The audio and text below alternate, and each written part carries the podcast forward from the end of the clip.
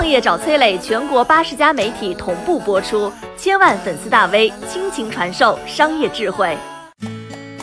什么是碳账户？我们日常使用的蚂蚁森林究竟是在做公益还是在做生意？朋友，你玩蚂蚁森林吗？每次点开支付宝都会有信息提示，你的能量又被某某好友收取了几克。哎，这是支付宝的公益游戏蚂蚁森林的信息，偷来偷去，乐此不疲，颇有当年 QQ 农场偷菜的架势。因为偷能量要加好友，蚂蚁森林还被人戏称说是支付宝这几年来唯一一个自带社交属性的产品。这或许真的是阿里的无心插柳之举吧？因为在支付宝团队口中，他们最初只是为了做一个碳账户，让用户明白自己的日常行为跟低碳减排之间的关系。那么问题。题来了，什么是碳账户？这是一个听着很陌生，但是跟咱们的生活息息相关的事儿。故事呢，要从二十三年前说起。联合国在很久之前就知道温室效应的严重性，所以呢，他在一九九七年组织签订了一份《京都议定书》，里边有一项很重要的条例：二氧化碳排放权作为一种商品可以交易。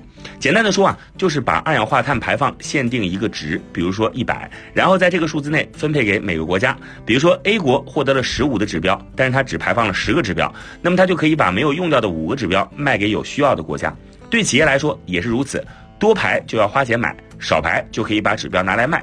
这项规定本意呢是通过量化指标来限定碳排放，但到最后啊就变成了发达国家开始花钱从发展中国家那儿买排放额，这就是所谓的碳交易市场。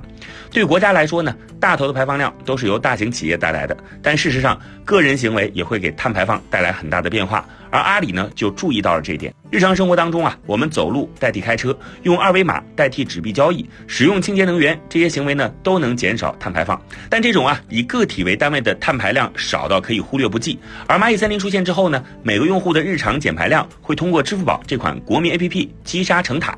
我们平时看到的是用自己的绿色行为为沙漠种了一棵树，但事实上啊，是蚂蚁森林用一棵树交换了你的减排量。想象一下，你所有的节能行为产生的减排都存放在你的个人碳账户里边，而支付宝就是掌管这个账户的银行。可能有人会问啊，那我的碳账户可以拿去卖钱吗？当然不行了。第一呢，是因为现在碳交易还没有面向个人；第二呢，是因为你在开通蚂蚁森林时就和支付宝签订了一份使用协议，上面写着您参与蚂蚁森林应该遵循诚信、非盈利原则。意思就是说，你别指望用你的碳账户去赚钱。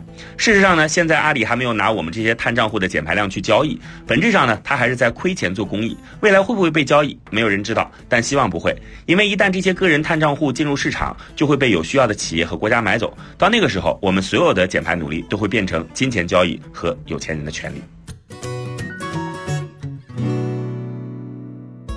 我是崔磊，很多互联网公司都曾邀请我去分享创业方面的课程，包括抖音、快手、百度、阿里、腾讯等等。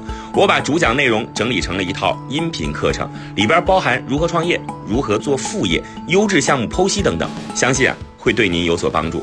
下拉手机屏幕，在节目简介里边添加我的个人微信，这套课程今天免费送给您，快去领取吧。